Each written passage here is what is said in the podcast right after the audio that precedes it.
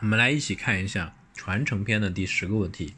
给孩子买的保险，将来保险公司没了该怎么办？前几天呢，有个客户问我，如果保险公司没了，那我买的保险还有效吗？如果说有效，后续会由谁来赔付？相信心里这样犯嘀咕的客户呢不在少数。今天就来为大家做一个分享：保险公司到底会不会没了？如果没了该怎么办？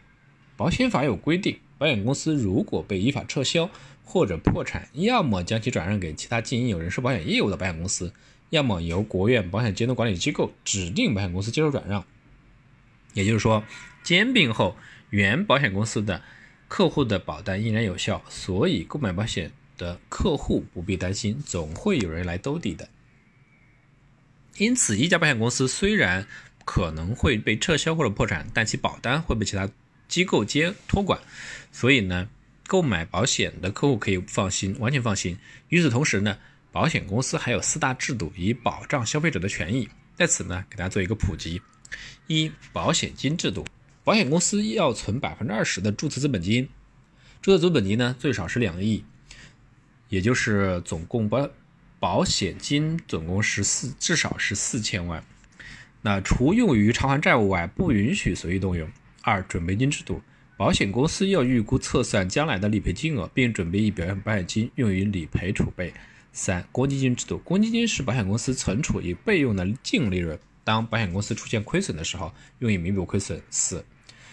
保险保障基金制度，中国保险保障基金公司管理的保险保障基金，可以在保险公司发生风险时恢复其正常经营。最后，再给大家一个第一新闻：监管部门的监管监管要求。第一，偿付能力的监管。中国第二代偿付能力监管制度体系建设规划当中，几乎可以确保在百分之九十九点五的概率，保险公司无论发生什么事情都不会倒闭。二是资金运用监管，投保人所交的保费都是受到严格监管的，不是保险公司想怎么投资就怎么投资。所以呢，大家可以放心购买保单，即使保险公司出现了问题。保单也会继续被执行，更何况保险行业是安全系数级别最高的行业之一。好，我们再来看一些相关的法律条文。保险法的第九十条，保险公司有《中华人民共和国企业破产法》第二条规定情形的，经国务院保险监督管理机构同意，保险公司或其债权人可以依法向人民法院申请重组、和解或者破产清算。国务院保险监督管理机构也可以依法向人民法院申请对该保险公司进行重组或者破产清算。第九十二条，经营有人寿保险业务的保险公司被依法撤销或者依法宣告破产的，其持有的人寿保险合同及责任准备金必须转让给其他经营有人寿保险业务的保险公司。不能同其他保险公司达成转让协议的，由国务院保险监督管理机构指定经营有人寿保险业务的保险公司接受转让。转让或者由保险国或或者由国务院保险监督管理机构指定接受转让前款规定的人寿保险合同及责任准备金的，应当维护被保险人、受益人的合法权益。第九十七条，保险公司应当按照其注册资本金的百分之二十提取保证金，存入国务院保险监督管理机构指定的银行，除公司清算用于清偿债务时，不得动用。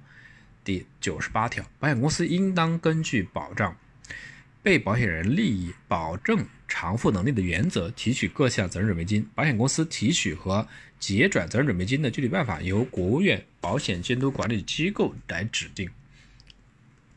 第一百条，保险公司应当缴纳保险保险保障基金，保险保障基金应当集中管理，在并在以下情形下统筹使用：第一，保险公司被撤销或者被宣告破产时，向投保人、被保险人或者受益人提供救济，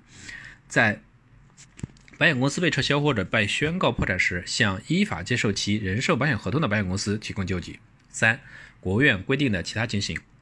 保险保障基金筹集、管理和使用使用的具体办法由国务院制定。第一百零一条，保险公司应当具有其与其业务规模和风险程度相适应的最低偿付能力。保险公司的认可资产，任何资产减去任何负债的差额。不得低于国务院保险监督管理机构规定的数额，低于规定数额的，应当按照国务院保险监督管理机构的要求，采取相应措施达到规定的数额。中国的第二代偿付能力监管制度体系建设规划当中介绍，据简单来讲，就是保险公司在每季度末、每年末都会通过建立详尽的数字模型和压力测试，以确保自己有能力在百分之九十九点五的概率下，无论发生什么事情都不会倒闭。我们来总结一下，给孩子买的保险，将来保险公司没了该怎么办？如会出现两种情况：转让给其他经营有人身保险业务的保险公司；第二，保险监督管理机构指定有经营人有经营人寿保险业务的